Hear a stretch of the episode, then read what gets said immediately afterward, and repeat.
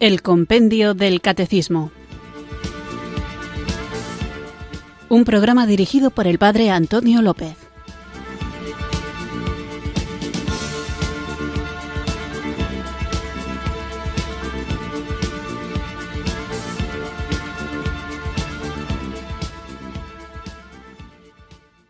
Buenas tardes, queridos oyentes de Radio María. Recibido un cariñoso saludo desde Irurzun, en Navarra, quienes sintonizáis una tarde más esta radio que cambia vidas, esta emisora de la Virgen, Radio María, para escuchar el programa El Compendio del Catecismo, nuestro espacio diario de formación católica en el que tratamos de conocer la fe que queremos vivir, compartir y defender. Estamos hablando de la Iglesia madre y maestra y vuelvo a una idea que ya he comentado en más de un programa y es que cuando hablamos de iglesia no tenemos que pensar en ella en tercera persona, sino en primera persona, porque nosotros, y cuando digo nosotros me refiero a todos los bautizados, somos iglesia. Comentaba al finalizar el programa anterior a propósito del quinto precepto de la Iglesia, ayudar a la Iglesia en sus necesidades materiales, cada uno según sus posibilidades, como la donación, el dar limosna, el cooperar con el sostenimiento económico de la Iglesia, se convierte también en un modo de evangelizar. ¿Por qué? Hay quien opina que la evangelización es tarea solamente de los profesionales de esta misión, es decir, de los consagrados, de los sacerdotes, de las personas religiosas o aquellos que han estudiado teología, cuando en realidad todo bautizado está capacitado, desde el más pequeño al más enfermo, al más ignorante, hasta el más sano, el más fuerte y el más culto, todos estamos capacitados para evangelizar. Y hay una herramienta de evangelización muy útil y que sin duda es la más eficaz y es el testimonio, el testimonio de una vida que se toma en serio los mandatos de Jesús y que trata de vivir conforme al Espíritu Santo que ha recibido, brillan en un mundo oscuro como el nuestro, de modo que resulta escandaloso, a veces interpelante y muchas veces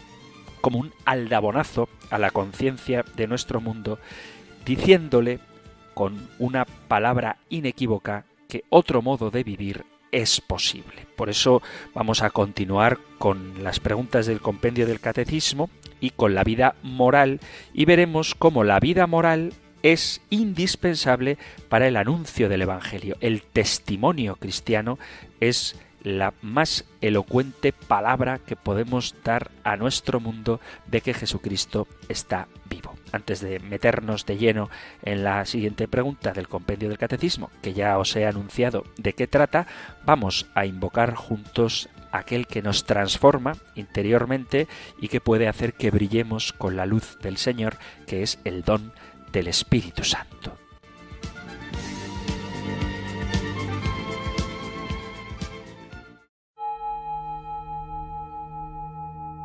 Ven Espíritu, ven Espíritu, ven Espíritu.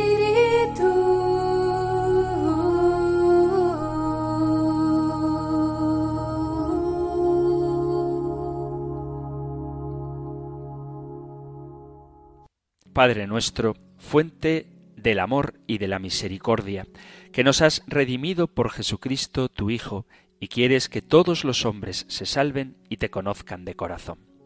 Queremos responder a tu deseo y emprender, conducidos por el Espíritu Santo, la nueva evangelización. Llénanos de ti y renueva en nosotros el impulso, el ardor y el coraje de los primeros cristianos, para que anunciemos al mundo con la palabra y la vida la belleza de la fe. Danos un corazón que escuche, que se alimente de la palabra, un corazón que adore y se deje modelar por la Eucaristía. Virgen María, estrella de la evangelización, concédenos participar de tu fe. Ruega por nosotros y por todos aquellos a quienes vamos a llevar la buena noticia, para que se abran al Señor y se dejen abrazar por su salvación.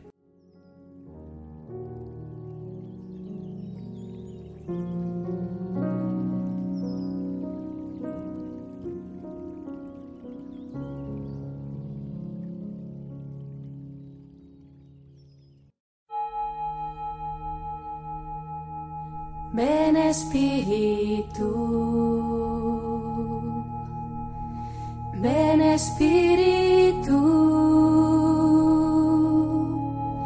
ven Espíritu.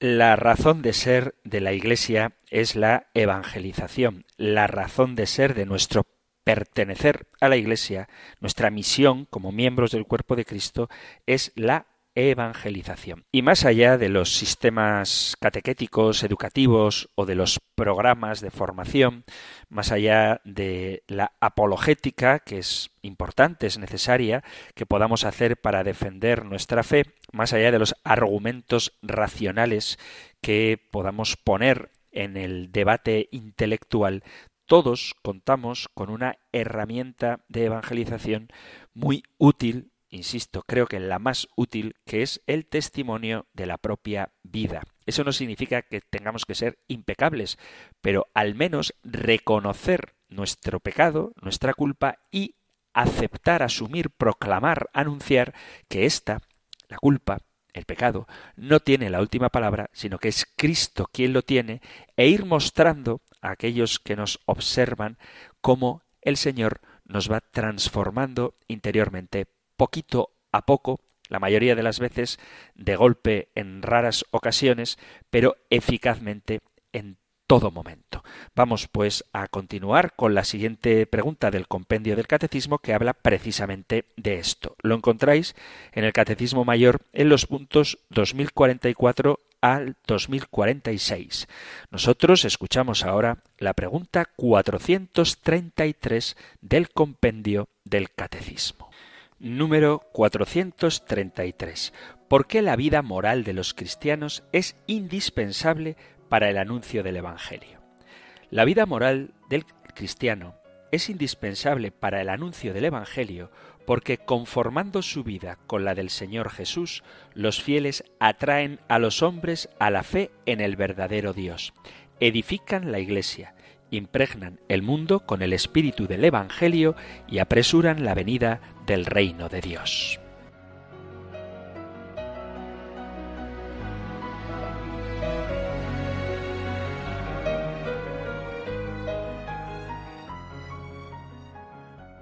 Qué bueno sería si todos los cristianos nos tomáramos en serio nuestra misión como evangelizadores. Cristo llama a todos hacia sí. A lo largo de su ministerio público, el Señor Jesús acogió al forastero, curó a los enfermos, ofreció perdón a todo el que había pecado y expresó su afán de dar descanso a los cansados y agobiados. Hoy tenemos que seguir este llamado que Jesús nos hace y el requerimiento para salir a buscar al forastero, curar al enfermo, acoger al cansado. Jesús en su iglesia, a través de su iglesia, quiere que experimentemos el cuidado urgente que el Padre tiene sobre todos sus hijos, también los hijos pródigos, de modo que mientras esperamos con ansia el regreso de aquellos que están lejos, a la vez estemos listos para correr a abrazarlos apenas lleguen. Hoy a través del ministerio de la Iglesia, Jesús sigue llamando a todos hacia sí. Os comentaba en el programa anterior a propósito del primer precepto de la Iglesia de asistir a misa todos los domingos y fiestas de precepto, el alarmantemente pequeño número de personas que se declaran católicas que acuden diariamente o diariamente, semanalmente a la celebración eucarística. No nos damos cuenta de cuánto necesitamos de el cuerpo de Cristo y de escuchar la palabra de Dios para poder llevar una vida cristiana mínima.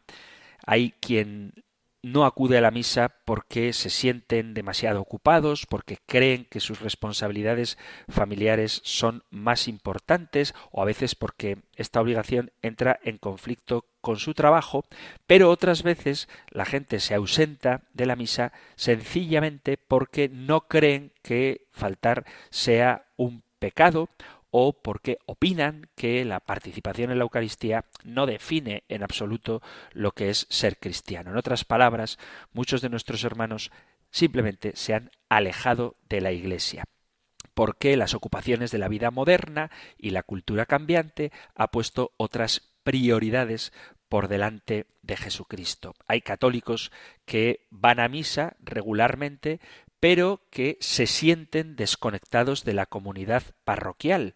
Y esto es otro problema. No basta simplemente con ir a misa. Es necesario vivir una vida comprometida con la Iglesia.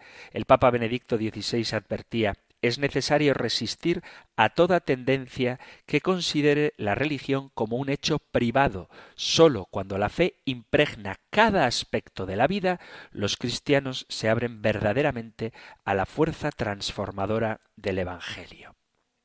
Hay un desconocimiento inquietante de la Eucaristía y una erosión del domingo como día del Señor dedicado a la oración y al descanso. Las razones que los católicos dan para faltar a misa, como digo, son muchas y han de ser superadas por las parroquias fomentando un entorno acogedor para cualquier persona que esté alejada o al menos no demasiado cálida en su vida de fe.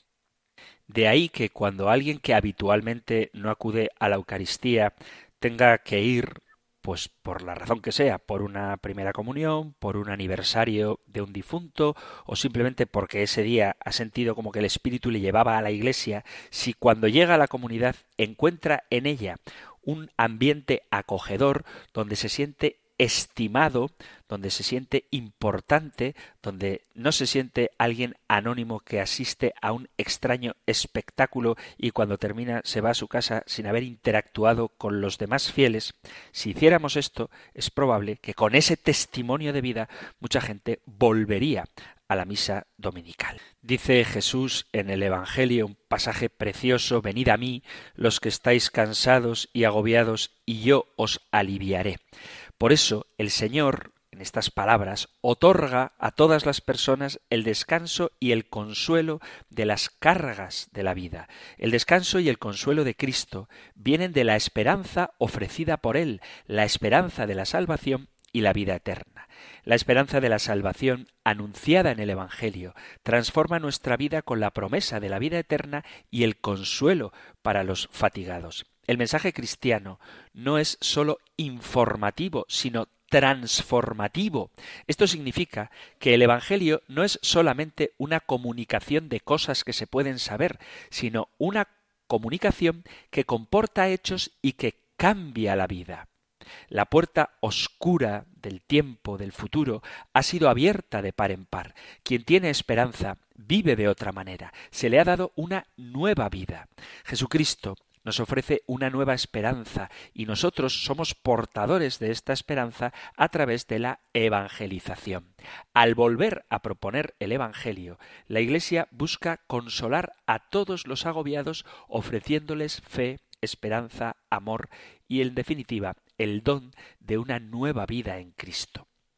La nueva evangelización nos llama a cada uno de nosotros a renovar nuestra fe para que podamos compartirla con los demás. Antes de poder evangelizar, uno debe ser evangelizado. Un discípulo de Cristo debe renovar continuamente su fe. El discípulo que luego se convierte en evangelizador es aquel que renueva, que revitaliza, que se forma, que reza, que vive su propia fe. La Iglesia está llamada a renovar su fe en todas las épocas y al mismo tiempo a anunciarla evangelizadora. La Iglesia comienza por evangelizarse a sí misma. Esto quiere decir que la Iglesia siempre tiene necesidad de ser evangelizada si quiere conservar su frescor, su impulso y su fuerza para anunciar el Evangelio. Con fe renovada, la Iglesia sale a compartir la fe. Teniendo en cuenta el actual contexto cultural de nuestra sociedad, la Iglesia está dirigiendo sus esfuerzos de evangelización de una manera particular a los miembros del cuerpo de Cristo que están ausentes. En ese id y haced discípulos que Jesús nos manda, describe las razones que tenemos para salir a buscar a quienes ya no se sienten miembros de la Iglesia, hijos de la Iglesia madre y maestra. Algunos, aparte de las catequesis de la infancia, no han sido más formados en la fe. Otros, por una u otra razón, se han ido alejando. Algunos se sienten oprimidos por la Iglesia o más bien por la forma en que ellos perciben la Iglesia. Otros se han alejado porque algunos representantes de la Iglesia quizá no los trataron bien. Estas categorías representan diversos motivos por los que muchos hermanos ya no son partícipes de la vida de la Iglesia. Conocer esto, lejos de desanimarnos o lejos de despreciarles y decir es que la Iglesia no son los curas, es que el mensaje del Evangelio es más que el comportamiento de los cristianos. Eso es verdad, pero ese argumento no es una excusa para no posibilitar el acercamiento de aquellos que se sienten alejados y que entiendan la Iglesia como un agente de curación y reconciliación. No es fácil la tarea de reevangelizar o la tarea de la nueva evangelización en los contextos y situaciones culturales que vivimos hoy en día y en las situaciones que viven los hermanos ausentes. Ya el Papa Benedicto XVI describió algunas de las situaciones contemporáneas que enfrenta el hombre moderno, el secularismo, la globalización, las comunicaciones sociales, la economía, la investigación científica y tecnológica, la vida civil y política, Muchas de estas realidades sociales son positivas, pero cuando son llevadas al extremo pueden conducir a la desilusión y al cansancio. Por ejemplo, más gente que nunca antes puede participar en la política y disfrutar de la libertad política. Pero actualmente fuerzas políticas extremas están causando también guerra, injusticia o una lenta erosión de los derechos humanos, incluida la libertad religiosa.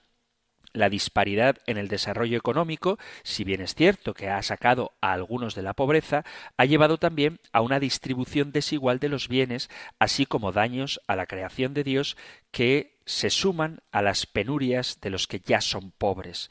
El secularismo ha dado lugar a un menor reconocimiento del domingo como el día del Señor, como un día de oración y descanso. La nueva evangelización implica la proclamación y demostración de que la fe cristiana es la única respuesta plenamente válida a los problemas y esperanzas que la vida presenta a cada persona y a la sociedad. La evangelización ofrece esperanza y nuestra esperanza no está puesta en un programa o en una filosofía, sino en la persona de Jesucristo que consuela a los agobiados.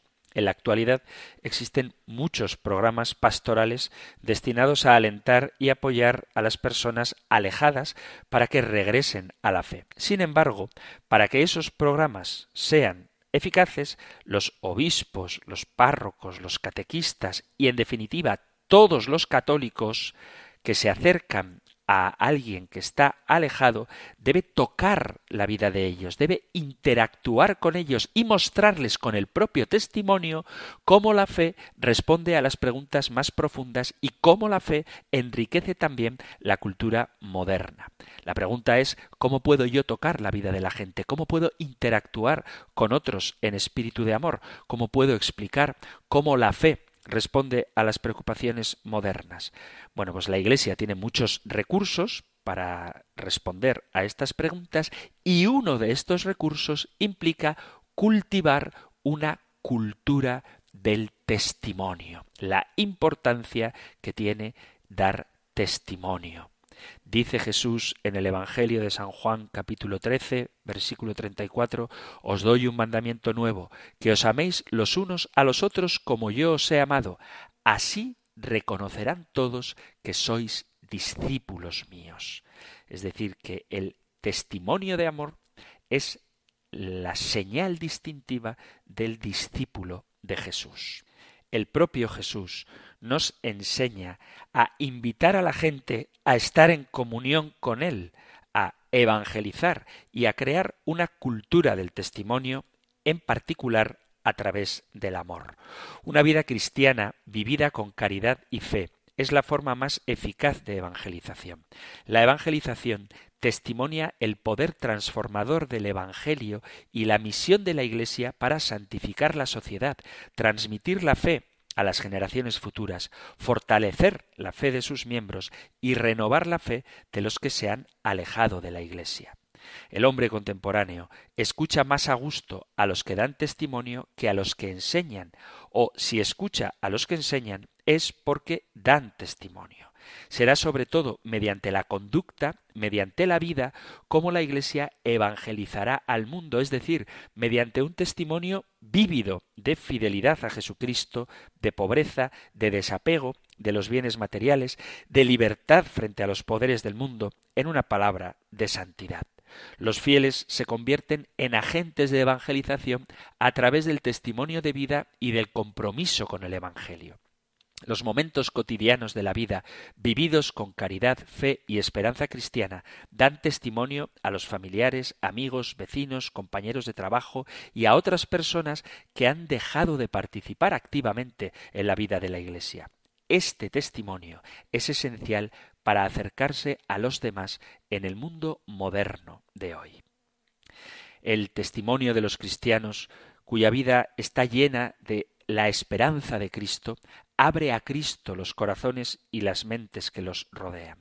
Esta apertura a Cristo es un momento de conversión. Es el momento en el que la vida de una persona se reorienta a Cristo cuando por la gracia entra en relación con Él y así entra en relación con la comunidad de los creyentes que es la Iglesia. El propósito de la evangelización es dar lugar a la fe y la conversión a Cristo.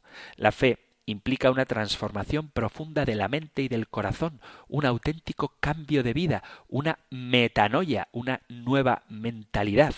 La evangelización no pretende invitar a la gente a experimentar solo un momento de la conversión, sino más bien a experimentar el proceso gradual y permanente de la conversión atraer a todos hacia una relación más profunda con Dios, a participar en la vida sacramental de la Iglesia, a desarrollar una conciencia madura, a sostener la fe mediante la catequesis permanente y a integrar la fe en todos los aspectos de la vida personal el proceso de conversión y evangelización que alcance estos objetivos debe incluir el testimonio de la Iglesia a través de sus miembros con el vivir cotidiano del Evangelio.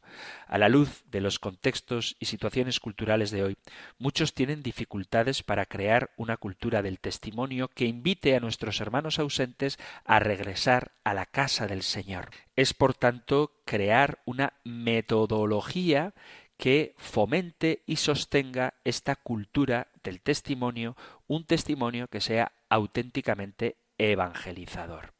Las metodologías catequéticas se basan en el anuncio de la fe a partir de las sagradas escrituras y la tradición y su aplicación concreta a la experiencia humana. Se basan en la experiencia humana examinada a la luz del Evangelio y las enseñanzas de la Iglesia. Estos métodos, aunque sean distintos, son complementarios y deben orientar los programas destinados a renovar la fe de todos los católicos, incluidos aquellos que están alejados.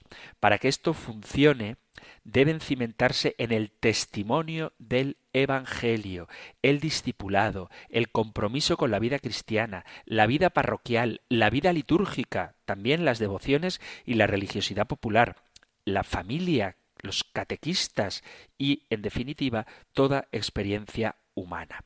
Para crear una cultura del testimonio debemos vivir una vida de discipulado explícita. Ser discípulo hoy en día es un reto. Afortunadamente, uno no se convierte en discípulo de Cristo por propia iniciativa. Es la obra del Espíritu Santo dentro de la comunidad cristiana la que forma a las personas como discípulos. El que busca aprender a ser discípulo de Cristo lo hace a través del aprendizaje. Los que buscan regresar a la fe están buscando vivir una vida de discipulado, seguir los pasos de Cristo. La parroquia, la comunidad cristiana, debe proporcionar discípulos formados que puedan acompañar a los que están queriendo volver a la Iglesia y guiarlos a lo largo de ese viaje. El aprendizaje vincula a un creyente cristiano experimentado, un mentor, con otro que busca una relación más profunda con Cristo y con la Iglesia.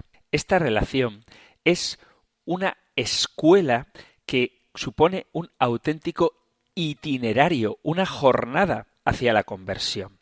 El discipulado promueve un auténtico seguimiento de Cristo sobre la base de la aceptación de las responsabilidades bautismales de cada uno, la interiorización de la palabra de Dios y la transformación total de la persona en vida de Cristo. El aprendizaje es un elemento esencial en el testimonio del mensaje del Evangelio. Por eso es importante estar bien formados y cuando invitemos a alguien a que nos acompañe a la misa, por ejemplo, no nos limitemos simplemente a estar a su lado, sino que luego nos atrevamos a preguntarle qué le ha parecido, si hay algo que no ha entendido y a compartir con él un proceso porque el discipulado así personal, acompañar a alguien en su crecimiento, su conocimiento en la fe, es una herramienta de evangelización que se transforma en algo muy eficaz cuando va acompañada del testimonio. Y el preocuparte por él, no simplemente acompañarle, sino el saber cómo se ha sentido y dar respuesta a los interrogantes que pueda tener, es, como digo, una forma muy útil de evangelización. El compromiso de vivir la vida cristiana constituye también un elemento esencial de la cultura del testimonio. Para aquellos que buscan respuestas a la creciente secularización, individualismo y materialismo de la sociedad, una vida cristiana ofrece un poderoso testimonio del Evangelio. La profesión pública de la fe mediante la participación activa en la oración, los sacramentos y sobre todo la misa dominical contribuye a la santificación del mundo. Además, las obras de caridad y justicia, así como la promoción de la solidaridad, la justicia, la paz y la corresponsabilidad por la edificación del reino de Dios. Cada vez más hay que reconocer que la generosidad de espíritu y el compromiso con la caridad y la justicia son vehículos para llevar a las personas a una relación con Jesús y con su Iglesia. Las oportunidades de justicia social y de servicio directo proporcionan poderosas experiencias con la persona de Jesús. Especialmente esto es válido para con los adolescentes y los adultos jóvenes, cuando servir se entiende como servir a Cristo en los demás y como un medio de compartir el Evangelio, este gesto tiene la capacidad de llevar al servidor y al servido más cerca de Cristo. De ahí que haya que preguntar a los católicos de misa dominical habitual que hacen oración diaria, ¿a qué voluntariado pertenecéis? ¿A quién servís? ¿A qué pobres del cuerpo de Cristo que es la Iglesia? Inmigrantes, madres solteras, personas que viven en la calle, presos, ¿A cuál de estos voluntariados servís? Cáritas, Radio María, no basta con acudir a misa y rezar, sino que este testimonio hay que darlo compartiendo la Eucaristía Dominical, compartiendo los ratos de oración y buscando a Cristo donde Él ha dicho que está, que es en estos más pequeños. Lo que a ellos les hicisteis, a mí me lo hicisteis. Además de estos voluntariados a los que yo os animo que todos os unáis a algún voluntariado, un día al mes, un día a la semana, una hora de vez en cuando, pero programada, es algo fundamental para testimoniar a Cristo. Bueno, pues además de esto, la vida parroquial es algo esencial debido a que la parroquia, a través del párroco y sus miembros, es normalmente el primer contacto que los católicos que quieren volver a la vida cristiana tienen con la Iglesia institucional. Es responsabilidad de los pastores y de los laicos asegurarse de que las puertas de la Iglesia estén siempre abiertas. La evangelización debe permanecer enraizada en la parroquia. Los movimientos son algo estupendo y sin duda una inspiración del Espíritu Santo, pero esos movimientos deben estar encarnados en una parroquia que los acoge a todos, no excluye a ninguno y ofrece a quien se acerca a ella la posibilidad de conocer a Jesucristo. Es en la parroquia donde uno entabla una relación con la comunidad de la Iglesia, aprende a convertirse en discípulo de Cristo, se alimenta de las escrituras, es nutrido por los sacramentos y en última instancia es en la parroquia donde te conviertes en evangelizador. Las iniciativas fructíferas de evangelización y catequesis deben centrarse en la parroquia y la vida parroquial. La parroquia es el lugar donde la fe es transmitida, vivida y sostenida para todos los miembros del cuerpo de Cristo, especialmente para aquellos que están alejados y quieren regresar. Es responsabilidad de la comunidad parroquial y de sus líderes garantizar que la fe que en ella se enseña, se predica y se celebra esté viva y sea un signo verdadero para todos aquellos que se ponen en contacto con ella, porque esto es realmente el cuerpo vivo de Cristo.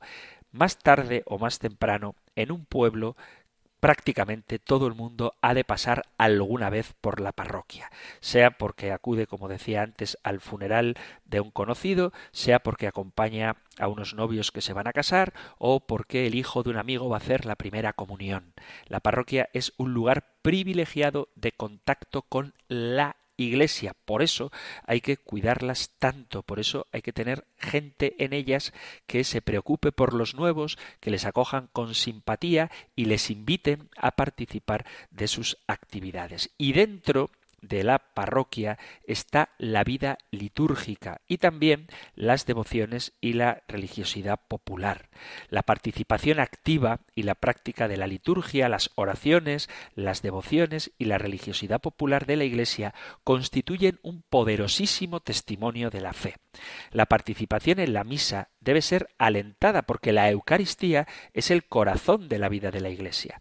Al participar en la misa, aprender oraciones comunes y practicar devociones, una persona hace suyas las enseñanzas de la fe.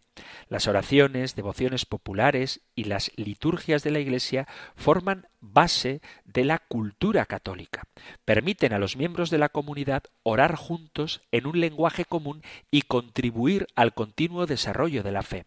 A menudo personas hoy en día alejadas de la fe recuerdan con mucho cariño las prácticas devocionales familiares y culturales, las fiestas del pueblo, la peregrinación a la ermita de la Virgen, el haber asistido a catequesis, las novenitas al Niño Jesús, las convivencias, los grupos de tiempo libre, el equipo de monaguillos, todas estas cosas, gente que hoy vive alejada de la Iglesia, las sigue recordando y las recuerda con una alegre y sana nostalgia. También es importante, dentro de las devociones y la religiosidad popular, promocionar las músicas o el estilo de música propio de cada región. Esto es algo bueno y que debe ser, como digo, fomentado. El deseo de los católicos que regresan para reconectarse con sus prácticas devocionales y culturales debe ser estimulado y fomentado porque presenta una oportunidad de invitarlos a una relación de oración con Dios.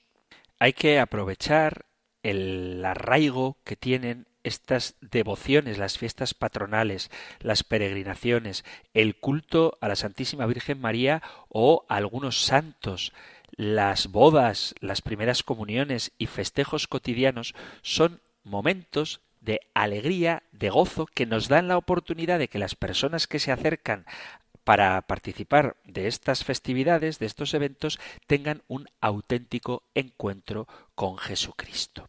Vamos ahora a hacer una breve pausa musical y voy a poner una canción que estoy seguro de que muchos de los que hace años que no van a misa estarían capacitados para, si no saberse la letra, al menos tararearla. Has venido a la no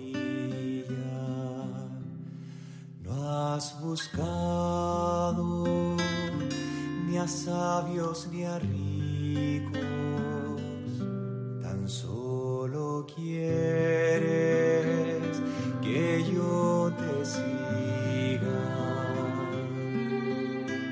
Señor, me has mirado a los ojos, sonriendo, has dicho mi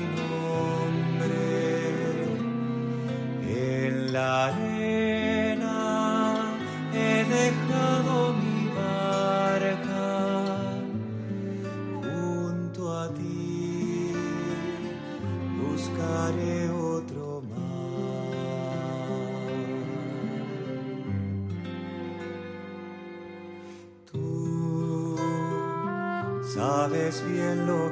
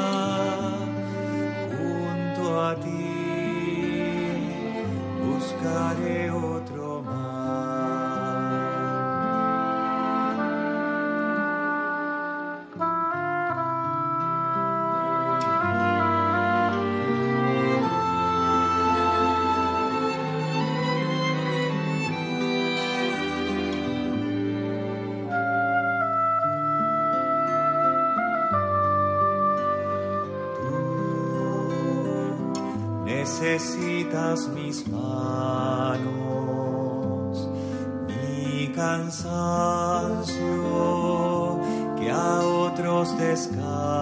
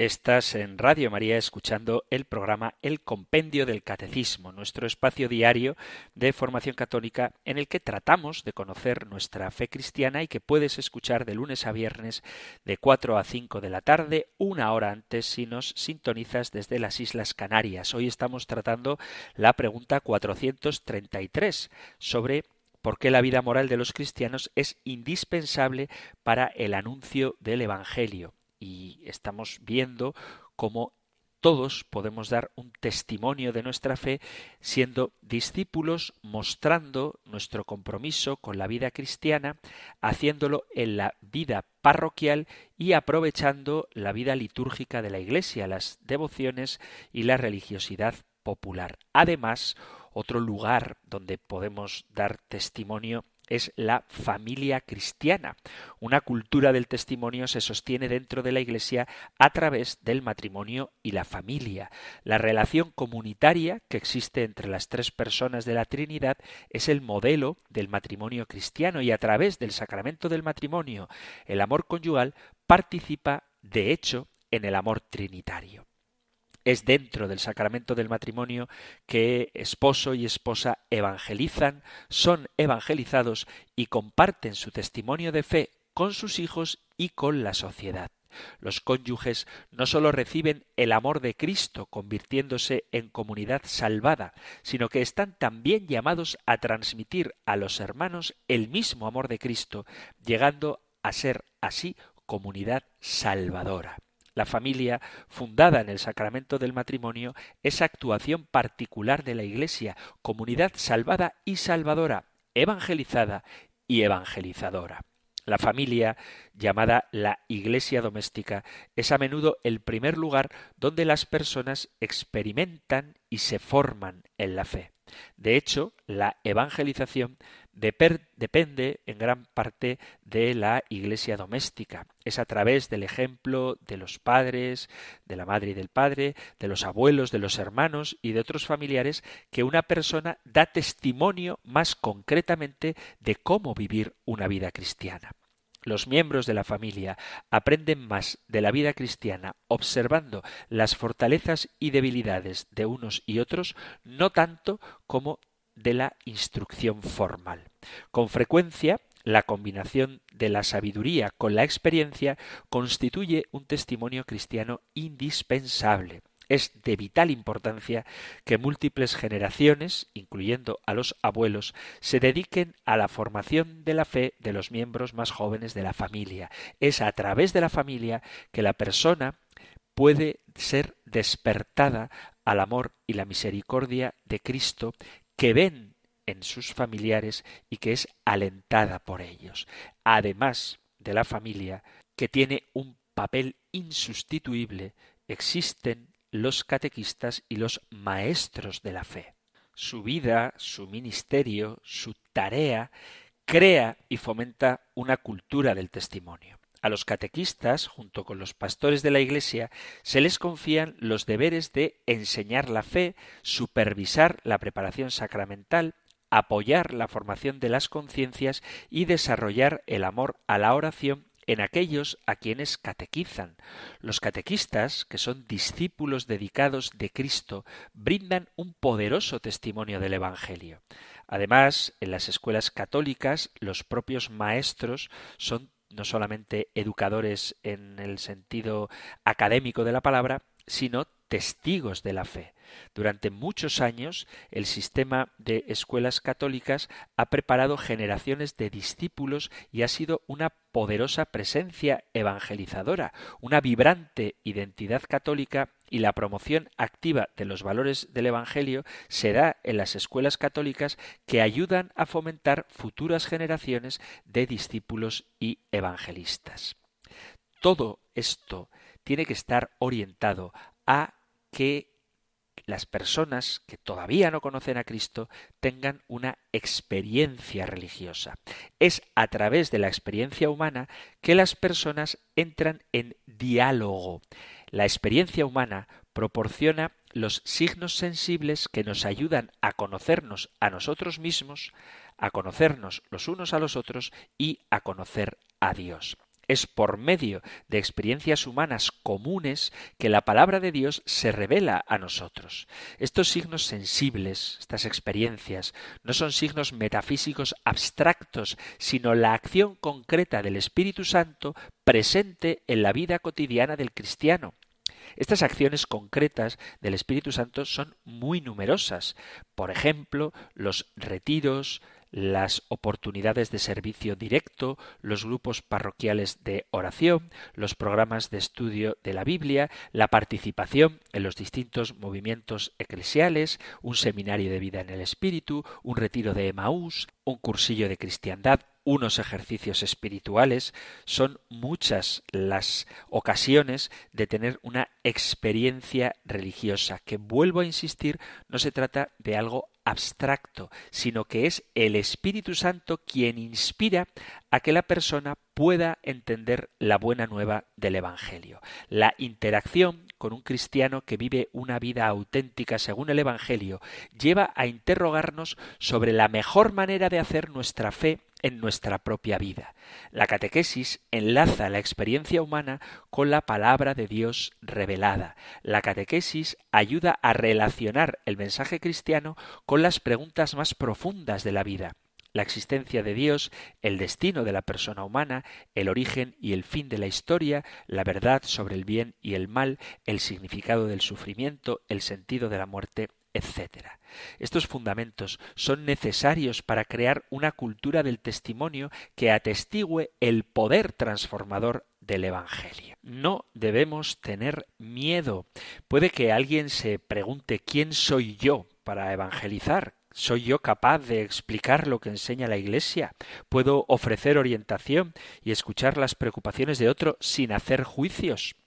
Es verdad que los cristianos experimentamos a menudo estas preocupaciones cuando tratamos de evangelizar. Hay mucha gente que le da cierto apuro preguntar a un pariente o a un amigo ¿me acompañas a misa? Tenemos dificultades para discutir cuando salen noticias a propósito de lo que la Iglesia dice y afirmar que lo que la Iglesia enseña realmente no es eso. Nos asusta tener que discutir, quizá por miedo a no estar a la altura y no saber dar los argumentos que tenemos en nuestra cabeza y sentirnos incapaces de expresarlos de una manera adecuada y otras veces simplemente, pues como se suele decir, queremos dejar la fiesta en paz y no meternos en debates que muchas veces consideramos estériles. Por eso creo que es bueno, insisto, estar formados, para que si no queremos discutir, al menos tengamos una palabra concreta para abrir la puerta a que quien calumnia a la Iglesia o quien opina que es algo aburrido o que no tiene inferencias reales en la vida concreta, se dé cuenta de que está equivocado. Algo que tenemos que considerar siempre es que la conversión del prójimo, la tarea de la evangelización y nuestra propia conversión es una obra del Espíritu Santo. Tenemos todos, todos, incluso los que van a misa, hacen oración, dan limosna y son voluntarios asistiendo a los más pobres, todos tenemos necesidad de una conversión permanente. Tenemos que reorientar nuestra vida a la persona de Cristo constantemente y esto solo es posible gracias a la obra del Espíritu Santo. Participar activamente en la vida de la Iglesia. Es un proceso de conversión que se desenvuelve a través de la inspiración del Espíritu Santo.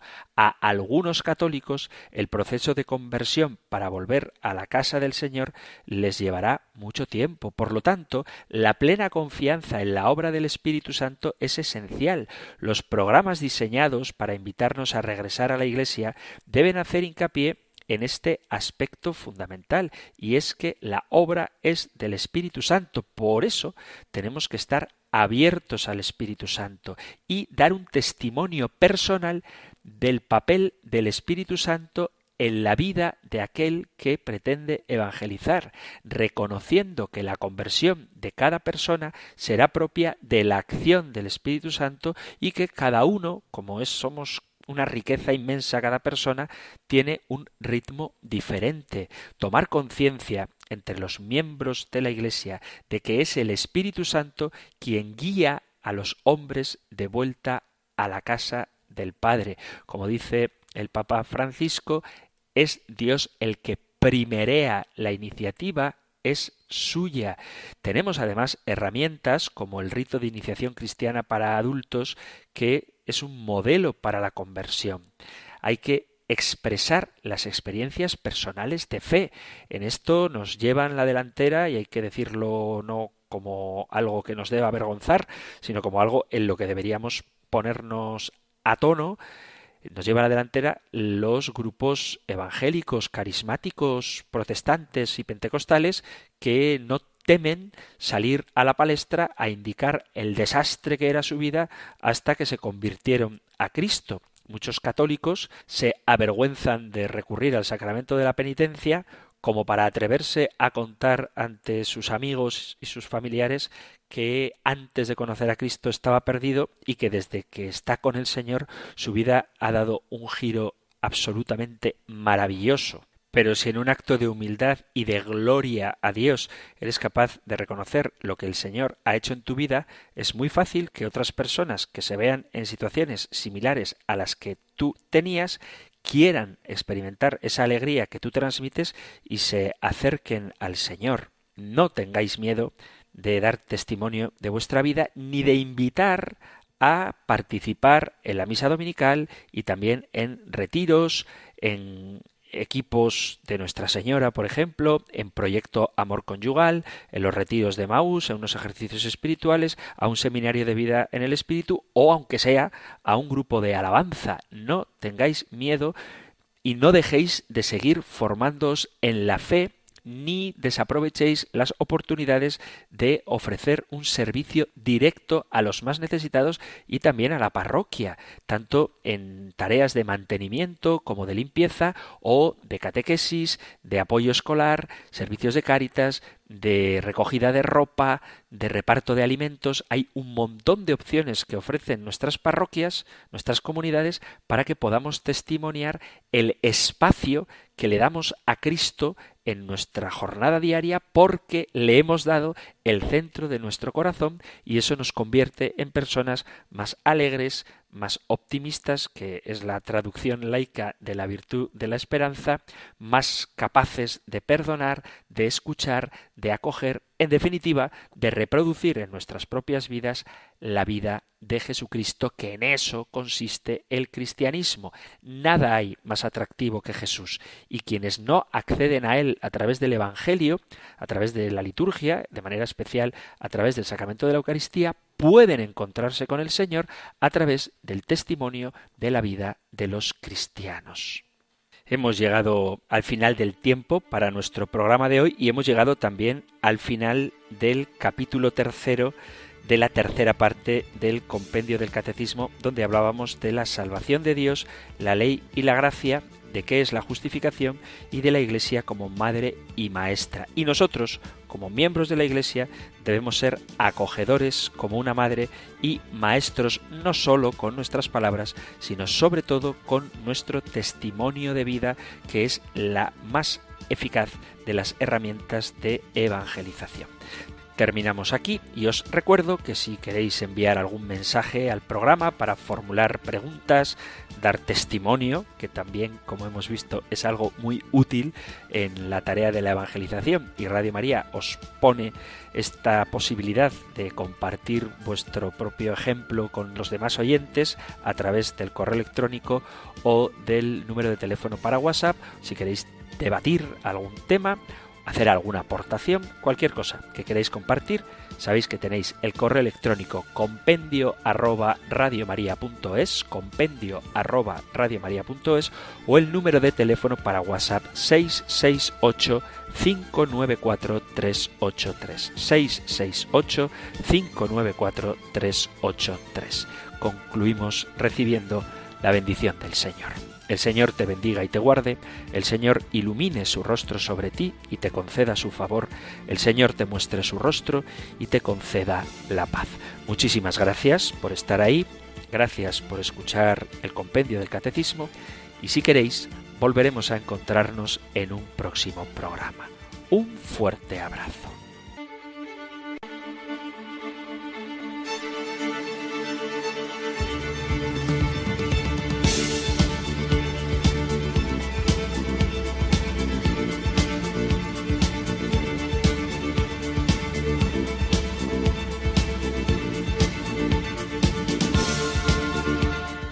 El Compendio del Catecismo. Un programa dirigido por el Padre Antonio López.